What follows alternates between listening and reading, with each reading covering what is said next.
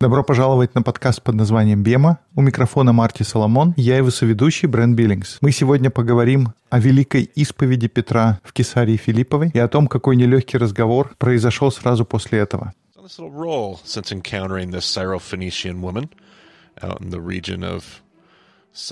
Мы наблюдаем, что делает Иисус после того, как мы предположили, что Он что-то понял, когда встретил Хананиянку, эту женщину из Серафиникии. Как ты помнишь, в чем состояло его открытие? То, что его миссия включает в себя и язычников.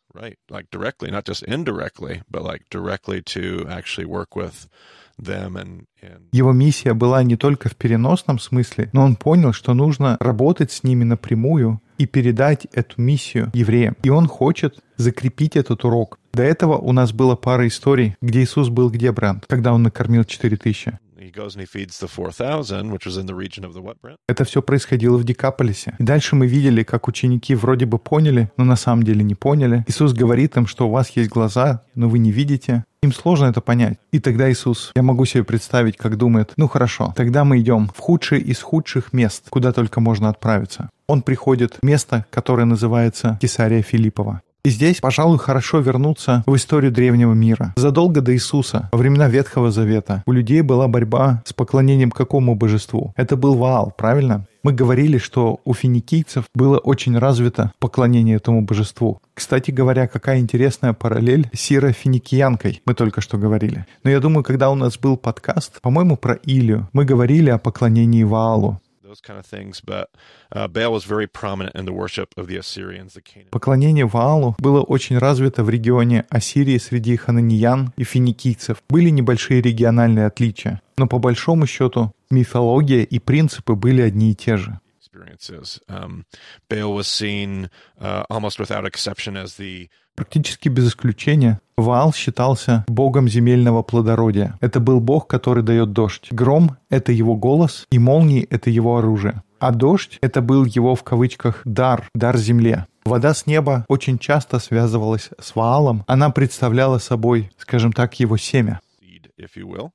Therefore, whatever the ancient world, uh, whenever you found like springs or water, И поэтому в древнем мире каждый раз, когда был источник воды, особенно если вода выходила из-под земли, люди часто представляли, что это дар Ваала. Так вот в этом месте в скале был источник воды. И во времена Иисуса Иосиф Флавий писал, что люди привязывали груз к веревке, чтобы измерить, насколько глубоко уходит источник. Этот камень опускался на многие километры, и он никогда не доходил до дна. И многие историки считают, что Иосиф Флавий преувеличивает. Не совсем понятно, насколько длинную веревку они могли связать тогда. Но тем не менее, это был очень глубокий источник. А в наше время этот источник еще на месте? Я бы сказал и да, и нет. Он выходит наружу, скорее всего, не в том месте, где он был раньше. Если я правильно помню, были исторические источники, которые указывали на то, что было семь источников в этом месте. Но в итоге это место становится одним из трех источников, которые формируют реку Иордан. Один источник воды находится на горе Хермон, и я не помню все остальные прямо сейчас. Но, в общем, три источника, из которых в итоге получается река Иордан. Хотите узнать название остальных? Присоединяйтесь к нашей поездке по Израилю. Um, Точно, точно. Я тогда буду готов предоставить детальную информацию. Но в те времена этот источник представлял из себя ручей, который вытекал из большой пещеры. У нас еще будет фотография этого места. Ты был там, Брент. Там получается такой красивый водопад, который стекает по террасе. Но сейчас он не такой мощный, как былые времена. И он выходит не точно в том месте, где был раньше. Но это по-прежнему все тот же источник. same water source though. Do we know? uh, like, А что исторически? У нас есть какие-то записи о том, что этот источник когда-то взял и открылся, или он был здесь всегда? Yeah, I am not aware of any knowledge that says that this like kind of came out of nowhere, like some other water sources that we will end up studying and and whatnot. Я ничего не слышал, что он просто взял и появился ниоткуда. Понятно, что когда-то вода пробила там путь, но я не знаю, играло ли это какую-то историческую роль. Но понятно, что для сельского хозяйства наличие источника воды очень важно. Я просто к тому, что не было какого-то момента, когда вдруг открылся источник, и люди думали, что там есть Бог. Просто обилие воды приводило к тому, что люди приписывали ему божественное значение. Я не слышал конкретной информации на эту тему. Возможно, у кого-то есть более детальные сведения, но я не слышал каких-то историй, связанных с появлением этого источника и каким-то божественным промыслом.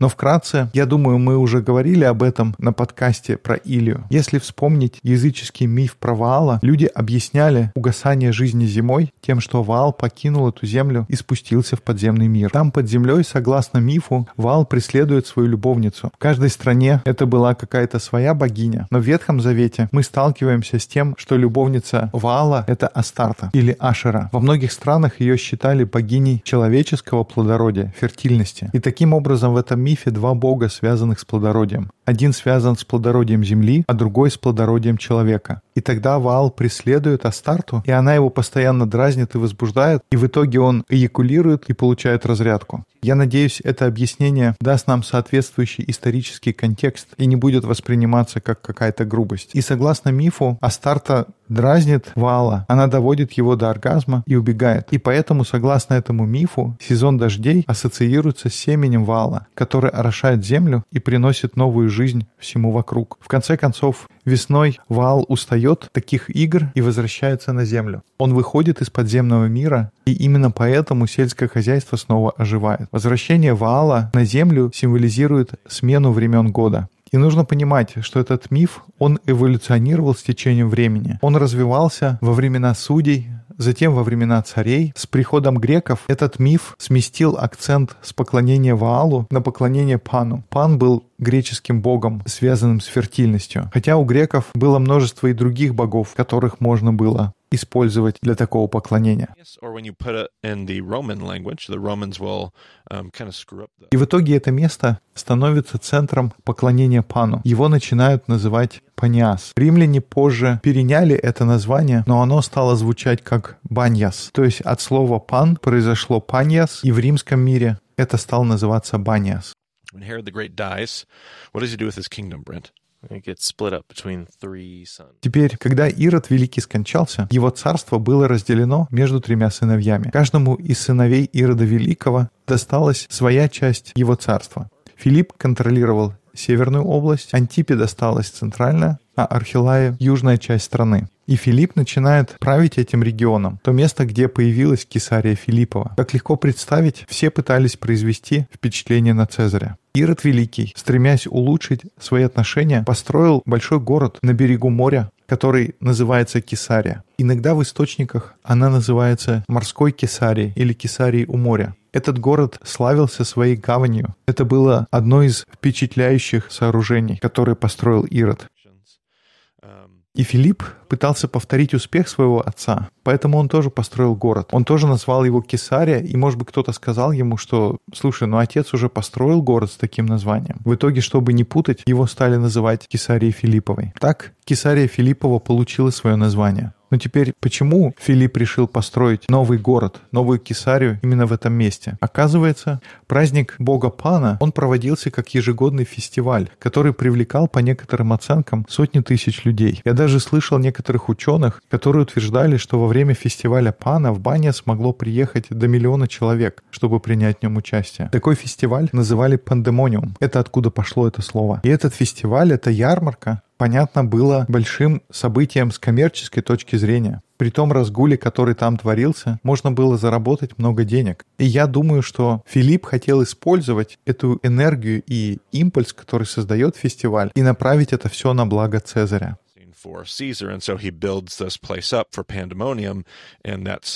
um, um, Caesarea.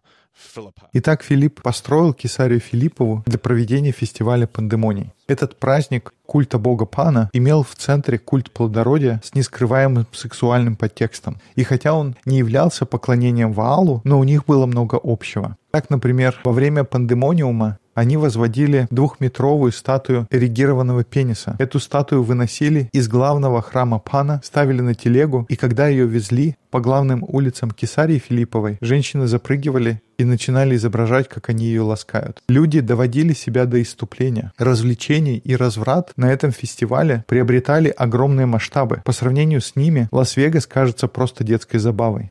Look a little tame. Like if we start to think of these things, we're just starting to scratch the surface of what takes place during pandemonium. Well, Все это лишь только поверхностно характеризует, что происходило во время пандемониума. Пока женщины изображают ласки фалоса, мужчины вступают в отношения с козами в специально отведенных частях храма. В городе был даже храм, который так и называли храм танцующего козла, который посвящен богу Пану. Если вы когда-нибудь посмотрите на изображение пана, он изображается как полукозел, получеловек. У него козлиные ноги, туловище человека, а голова снова от козла. И вся мифология пана, она крутится вокруг фертильности, и поэтому в его храме находится огромный фалос. Считается, что вступление в половые отношения доставляет удовольствие пану, и поэтому в одном из храмов находилась такая грязевая яма, большая лужа, где должны были происходить такие сношения. И как раз во время фестиваля мужчины приходят в этот храм и занимаются сношениями с козлами и козами. И если вас от этого коробит, то это, наверное, правильная реакция. Это все часть сегодняшнего урока. Lesson here, which, by the way, speaking of the lesson, you can actually Кстати говоря, я научился всему этому у Рэя Вандерлона. И если вы хотели бы послушать, может быть, не такое яркое описание всего того, что происходило, у него есть урок на DVD. И он там говорит, что это сложно, потому что тебе нужно рассказывать обо всем, что там происходило, и показывать какую-то картинку, но в то же время удержаться от ярких графических образов. uh, what volumes we got here, Brent? Uh, it's just called On the Early Church Conquering the Gates of Hell. We'll All right. have a link in the show notes for you. Link in the show notes if you want to. Этот DVD называется «Ранняя церковь побеждает врата ада». Мы добавим ссылку в примечаниях к этому эпизоду. На каждом DVD несколько уроков, и этот урок первый из тех пяти, которые есть на этом DVD. В Римской империи у этого места было полуофициальное название. Его называли вратами ада. В светских кругах ходило именно это название – врата ада. И действительно, если посмотреть на этот таинственный источник воды, который исходит из-под земли, многие воспринимали его как вход в подземный мир. Были легенды, где говорилось, что именно здесь боги, такие как Ваал и Пан, они входят в подземный мир, что делает его настоящими вратами ада. Здесь встречается подземный мир и мир людей. И именно здесь берет начало все плодородие. Те люди воспринимали воду как бездну в таком же контексте, как мы это говорили про евреев. Not that they're completely disconnected because you have this water source coming from underground. So there is somewhat of a connection to this idea of Hades and Я бы не сказал, что это два совершенно разных понятия. Действительно, вода выходит из-под земли, есть связь между подземным миром и тоже ассоциация с плодородием, но это не так, как еврейское понимание бездны. Они не приравнивали воду к хаосу. Но кроме этого, есть еще одно место, которое называется вратами ада. Мы его, скорее всего, обсудим на четвертой сессии. Это второе место с вратами ада находится в библейской Малой Азии на территории современной Турции. Если вы хотите увидеть оба этих места, поезжайте со мной и в Израиль, и в Турцию. Итак, место, где они находятся, называется вратами ада. Поэтому больше без лишних слов, Брент, давай углубимся в текст и продолжим читать там, где мы остановились в 16 главе Евангелия от Матфея, начиная со стиха 13. «Придя же в страны Кесарии Филипповой, Иисус спрашивал учеников своих, «За кого люди почитают меня, Сына Человеческого?» Они сказали, одни за Иоанна Крестителя, другие за Илию, а иные за Иеремию или за одного из пророков. Если задуматься, только первый стих уже ошеломляет. Иисус появляется в Кесарии Филипповой. Ученикам в Декаполисе было сложно, а здесь Кесария Филиппова.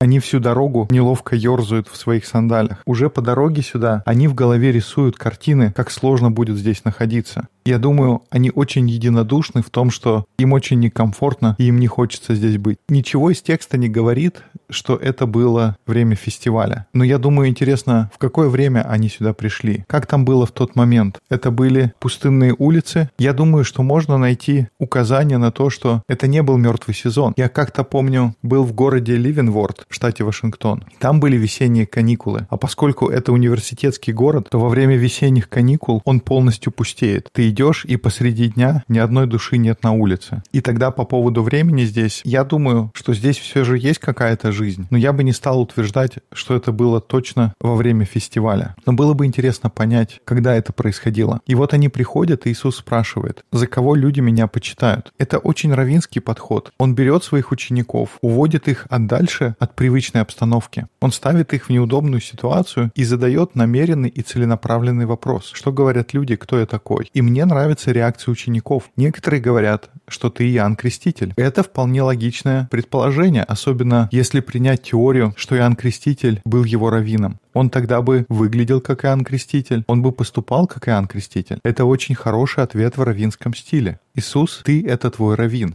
Другие говорят, что ты Илия. И этот ответ заставляет меня задуматься, а что если Иисус был гораздо более огненным, гораздо более провокационным проповедником, чем мы его представляем в фильмах, когда он стоически проходит в красивой накидке, в молчании, через толпы народа. Это такий медленный пастух с ягненком на плечах. Точно-точно. Я думаю, может быть, у Иисуса было больше страсти, чем мы обычно ему приписываем. Но интересно, почему здесь они говорят про сравнение с Иеремией? Почему из всех пророков люди сравнивали Иисуса с пророком Иеремией? Мне кажется, это моя догадка, что послание Иисуса о прощении врагов, оно напоминало людям послание Иеремии. Как ты помнишь, чем известен Иеремия? Мы говорили про него, что он как плачущий пророк. Почему у него такой титул? Не Иеремия ли это был, который пророчествовал в то время, когда израильтян уводили в Вавилонский плен? И послание Иеремии в те времена было на удивление за Вавилон. Он призывал людей сдаваться Вавилону.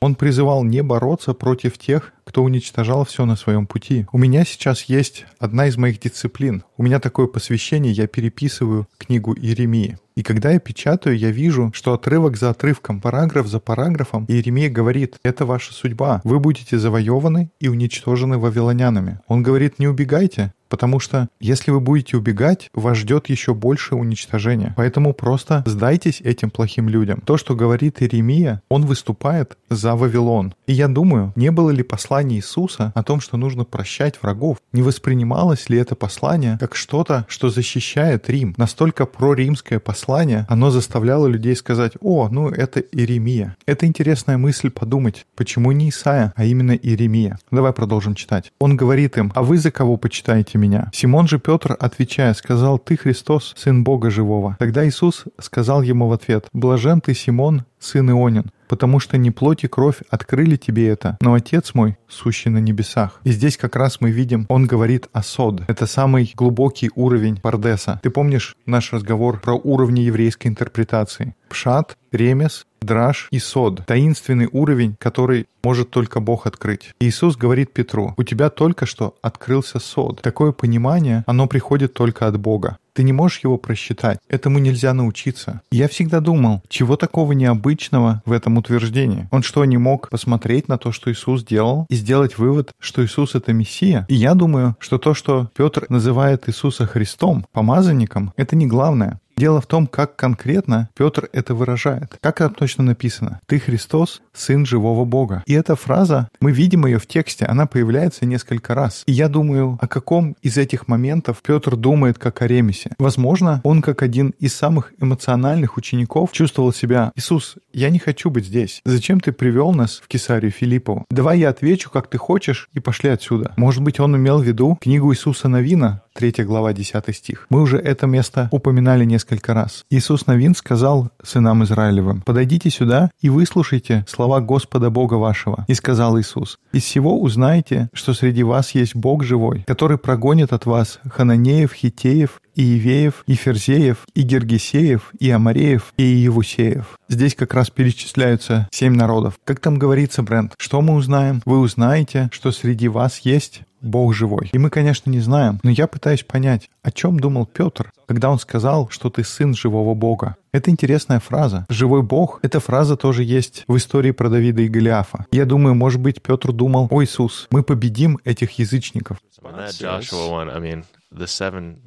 Это было бы вполне логичное заключение. Они как раз находятся в самом что ни на есть языческом месте.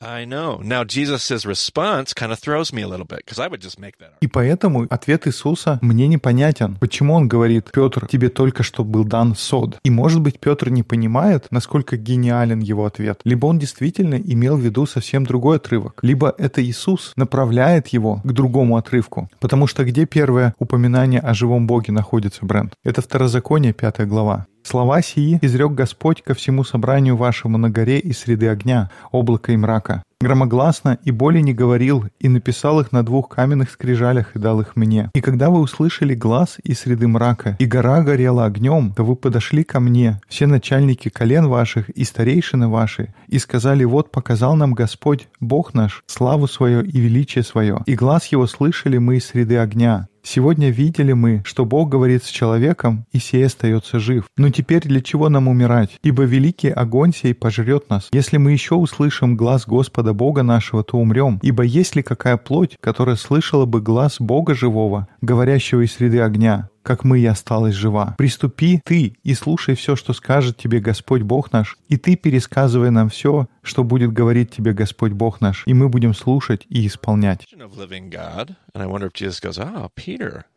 you, uh.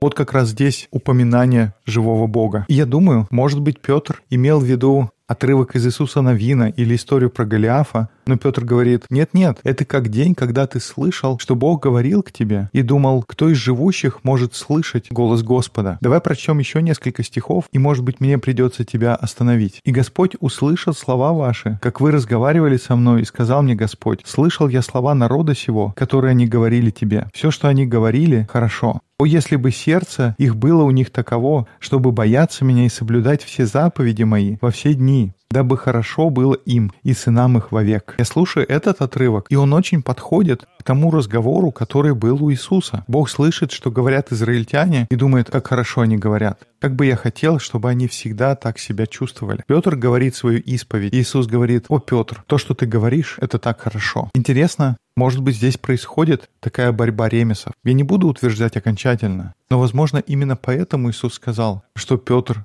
ты получил это от Бога. То, что ты Христос, это можно было прийти к такому заключению, используя логику. Но такая замечательная ссылка на текст — это хорошо, Петр. Может быть, ты даже не понимаешь, насколько хорошую ссылку ты нашел, но все равно она достойна похвалы. Давай закончим читать историю в Матфея 16. Тогда Иисус сказал ему в ответ, «Блажен ты, Симон, сын Ионин, потому что не плоть и кровь открыли тебе это, но Отец мой сущий на небесах. И я говорю тебе, ты, Петр, и на сем камне я создам церковь мою, и врата ада не одолеют ее. И дам тебе ключи Царства Небесного. И что свяжешь на земле, то будет связано на небесах. И что разрешишь на земле, то будет разрешено на небесах. Тогда Иисус запретил ученикам своим чтобы никому не сказывали, что Он есть Иисус Христос.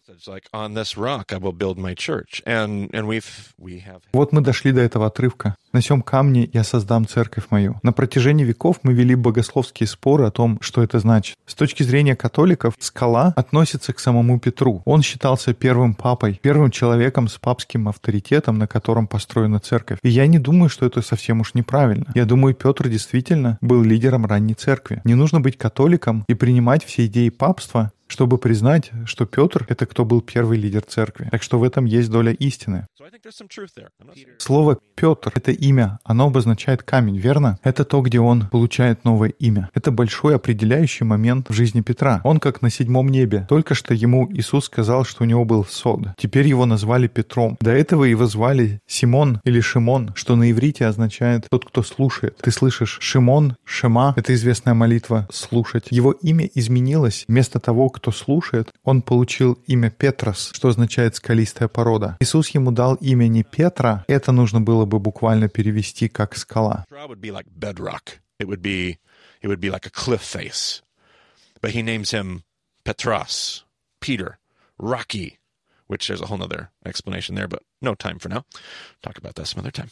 Um, but he names him Rocky. Но он стал называться Петрос, что означает «горная порода». Этому можно посвятить вообще отдельный эпизод. Но это один из определяющих моментов жизни Петра. Поэтому действительно Петр мог бы быть этим камнем, про который говорит Иисус. Что бы сказали протестанты? О какой скале идет речь? Они бы сказали, что Петр исповедал свою веру в Мессию. Это является основной момент, который лежит в основании церкви. Его исповедь в том, что Иисус является Господом и Спасителем, это тот камень, на котором построена церковь. Это одно из фундаментальных утверждений протестантского богословия. И я не думаю, что это неправильная интерпретация. И не думаю, что это неуместно здесь. Однако, если подходить к этому с точки зрения еврейского читателя в еврейском контексте, я думаю, об этом мы уже говорили, Брент. Равин не говорит о вещах или понятиях, которые нельзя показать наглядно. Восточное обучение это не какое-то абстрактное рассуждение о теории. Еврейский учитель не говорит абстракциями. Они прошли всю эту дорогу, может быть, они молчали на протяжении всего пути. И это, кстати, не близкое расстояние. Там долго идти на север от Галилеи. И там по пути нет никаких значимых ориентиров. Чтобы проделать это расстояние, потребуется не менее дня, а может быть и двух. Мы не видим в тексте никакого упоминания остановок по пути. Похоже, Иисус направлялся прямо в Кесарию Филиппову. Может быть, Иисус просто шел молча, и по мере того, как они приближались, ученики начинали осознавать, куда они идут.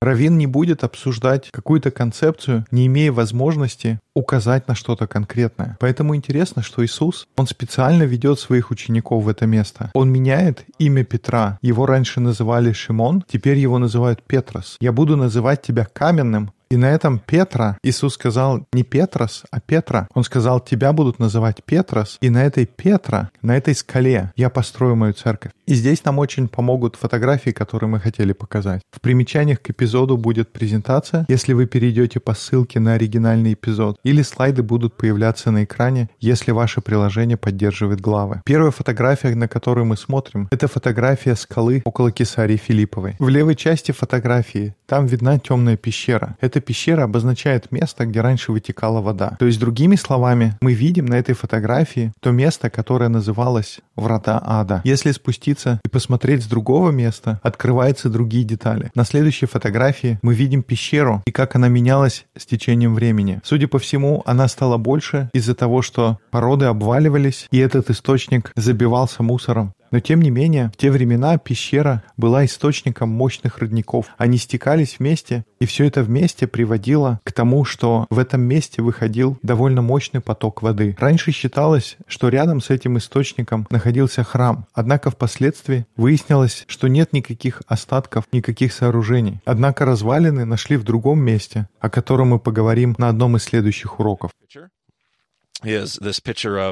На следующей фотографии изображен храм Пама. Его еще называли Грот Пама. Он находился справа от пещеры. Если смотреть на пещеру и повернуться на 90 градусов вправо, там будет храм, где стояла статуя.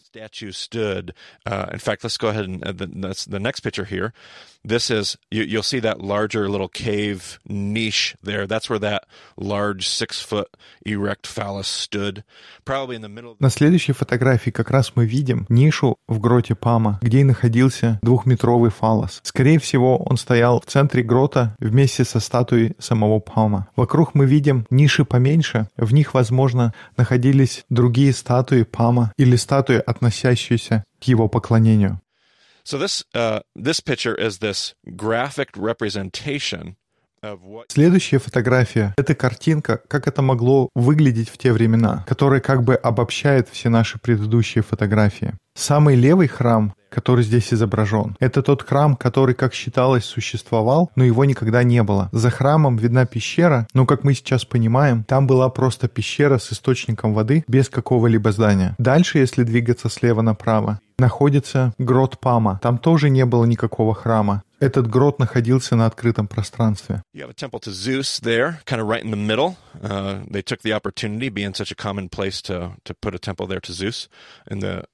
Uh, mythology. Right next to the temple of Zeus, you can't even really see it, but right, tucked right into a niche there is a nymphaeum. В центре мы видим храм, посвященный Зевсу. Это была обычная практика. В таком людном месте всегда обычно строили храм, посвященный Зевсу. После этого храма идет такая ниша, в ней находился нимфеум, небольшое святилище, посвященное нимфам. Потом еще правее идет крытое здание, это еще один храм, известный как храм коз, где, как считалось, люди вступали в отношения с козами. И там же справа, на переднем плане, находится небольшой амфитеатр. Там, как считалось, играли спектакли, скорее всего, по несколько раз в день. Это был театр танцующих козлов. So this is this is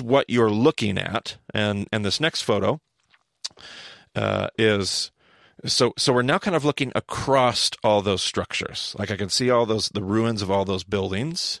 I can see the amphitheater. На следующей фотографии мы смотрим как бы вдоль всех этих руин. Мы видим слева развалины, справа амфитеатр, а дальше высокая гора или холм с деревьями. Это то место, где я выучил очень ценный урок. I, I, I've learned the lesson every time I've gone with Ray, and actually, this is one of this is my last tour I was on with Ray.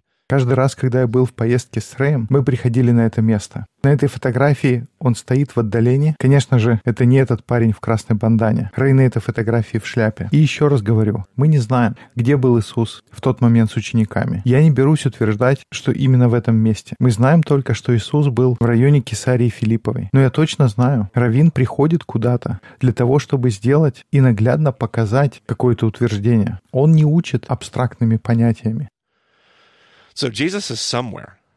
Иисус находился где-то в этой местности. Может быть, он внизу, на уровне этих храмов, или он вдалеке на пригорке. Я больше чем уверен. Иисус, будучи еврейским раввином, с еврейскими учениками, они будут находиться в таком месте, где он может рукой показать на скалу.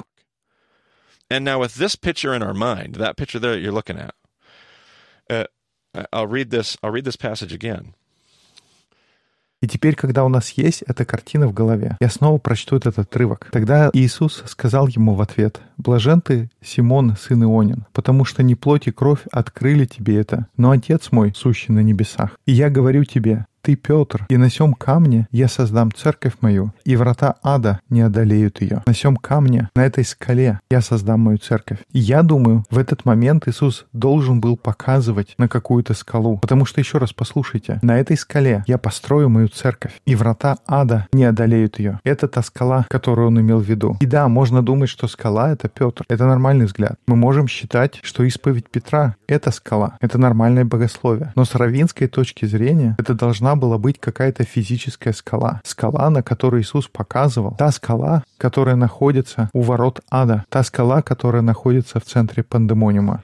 Иисус говорит, «Я не построю свою церковь в отдаленном маленьком безопасном уголке. Она не будет прятаться в евангельском треугольнике в Галилее. Вместо этого церковь будет стоять здесь, среди хаоса и языческого поклонения. И ничего из этого ее не одолеет. Восторжествует Царство Божье». И в заключение стоит отметить, что и католическая, и протестантская интерпретация игнорируют исторический и культурный контекст Кесарии Филипповой. Иисус говорит, «Я построю свою церковь прямо здесь, в этом месте, неся с собой Царство Божье».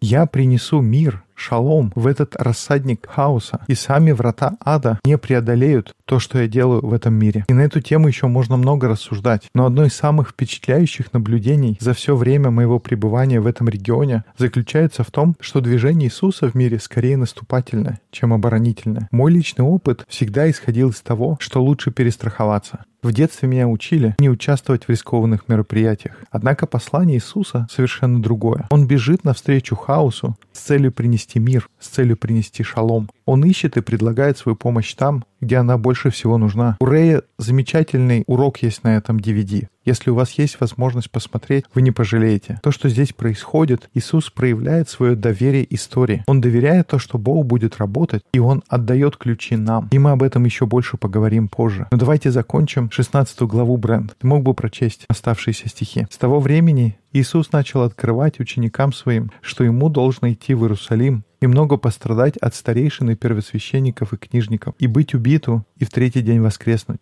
И отозвав его, Петр начал прикословить ему, «Будь милостив к себе, Господи, да не будет этого с тобою». Ты не видишь здесь ничего странного, Брент? Звучит необычно, чтобы ученик говорил Равину, что делать. to do. To re- the word was what? What did he do? Rebuke. Oh man. Это слово переводит как «прикословить», «перечить» или «возражать». Петр слишком увлекся и берет на себя больше, чем следовало. Он взорвался и уже скоро об этом пожалеет. Он же, обратившись, сказал Петру, «Отойди от меня, сатана, ты мне соблазн, потому что думаешь не о том, что Божие, но что человеческое». Human concerns. Oh man, like Peter's best moment, like his best day was coupled with his worst day. Like his rabbi just called him Satan, the opposer. Not like Satan, the guy with red tights and a pitchfork, but Лучший день в жизни Петра совпал с его худшим днем. Его раввин назвал его обвинителем. Конечно, здесь не имеется в виду красный чертик с рогами и вилами, но это равинский способ посмотреть на Петра и сказать, «Петр, ты забыл о своем месте. Я равин, ты ученик, поэтому остановись и послушай меня». And now I, I hear these words of Deuteronomy 5. Like, who can hear the voice of the living God? Эти слова похожи на Второзаконие, пятую главу. Кто может услышать голос живого Бога? И поэтому, Петр, отойди и послушай. В конце Второзакония 5 говорится, мы будем слушать этот голос. Поэтому, Петр, прислушайся к нему. Сейчас тебе нужно быть меньше Петром и больше Шимоном. Тебе нужно стать тем, кто больше слушает. Тебе нужно вернуться в строй. Давай продолжим, Брент. Тогда Иисус сказал ученикам своим, «Если кто хочет идти за мною, отвергни себя и возьми крест свой и следуй за мною. Ибо кто хочет душу свою сберечь, тот потеряет ее. А кто потеряет душу свою ради меня, тот обретет ее. Какая польза человеку, если он приобретет весь мир, а душе своей повредит? Или какой выкуп даст человек за душу свою? Ибо приидет Сын Человеческий во славе Отца Своего с ангелами Своими, и тогда воздаст каждому по делам Его. Истинно говорю вам, есть некоторые стоящих здесь, которые не вкусят смерти, как уже увидят Сына Человеческого, грядущего в Царстве Своем. He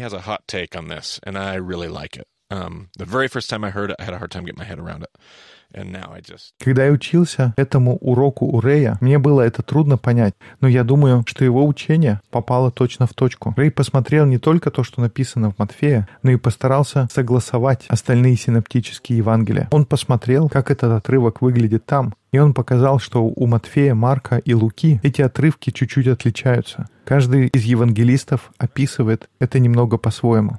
Slightly differently. Now, in Matthew here, Matthew makes it sound like that whole conversation was with who? У Матфея мы читаем так, как будто разговор происходит между Иисусом и его учениками. Но если посмотреть у Марка и Луки, особенно у Луки, если я правильно помню, Иисус оборачивается и говорит к народу. И теперь подождите, к народу? Он же далеко от Галилеи, от религиозного треугольника. Тогда что за народ вокруг него, Брент? Вокруг него язычники. Получается чисто логически, что вокруг него стоит толпа язычников, те люди, которые поклоняются пану. Ведь это те люди, которые приходят сюда, в Кесарию Филиппову. It almost seems like these are different conversations as you're reading it because the one section ends with, and he tells them not to tell anyone he is Messiah. And then it kind of like picks up a new conversation. And so as From you read that it, time on, Yeah. Jesus began to У Матфея больше похоже, что это два разных разговора. Вначале Иисус запрещает им говорить, что Он Мессия, и затем эта история обрывается и начинается новая. Но в других Евангелиях это не читается так. Там такое ощущение, что Иисус продолжает оставаться в том же месте. У Марка и Луки это представлено как одно связанное рассуждение. Это одна непрерывная беседа. interaction. And that makes the crowd the pagans here in Caesarea Philippi. And so, if that's the case, then you go back and you read those words again.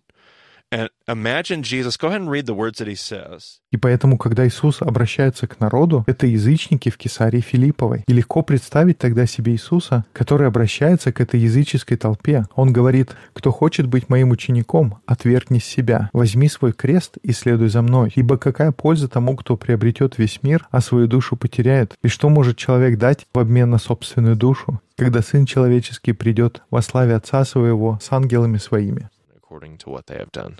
And the other gospels add another statement. They say, Jesus says to the disciples, Anyone who is ashamed of me, I will. Другие Евангелия добавляют еще одно высказывание, где Иисус говорит ученикам, «Всякий, кто постыдится меня, того я постыжусь перед Отцом моим». У Рэя была эта мысль, что, может быть, Иисус повернулся и обращается к толпе. Все это складывается в ужасно неудобную обстановку. И ученики жмутся в тень. Они бы что угодно отдали, чтобы их раввин ничего не говорил в этот момент. И он видит их, смотрит им в глаза и говорит, «Любой, кто постыдится меня, того я постыжусь. Поэтому не стыдитесь меня, когда я говорю вам, что именно здесь мы будем строить нашу церковь». Uh, I, I just such good, such good. Это очень-очень особенный урок. Я понимаю, Брент, у нас не получился короткий подкаст, но нам удалось обсудить несколько замечательных отрывков и идей. Больше информации о подкасте есть на сайте bemadiscipleship.com. Посмотрите на нашу закладку с новостями. Мы запускаем ежемесячную рассылку, которая будет называться Bema Messenger. Если вы еще не подписаны, там есть очень простая форма. Бема Мессенджер будет содержать новости, ссылки, подробную информацию о предстоящих поездках и семинарах. Нет необходимости слушать подкаст в реальном времени, чтобы быть в курсе всех последних событий. Спасибо, что слушали подкаст под названием «Бема». До скорых встреч в эфире.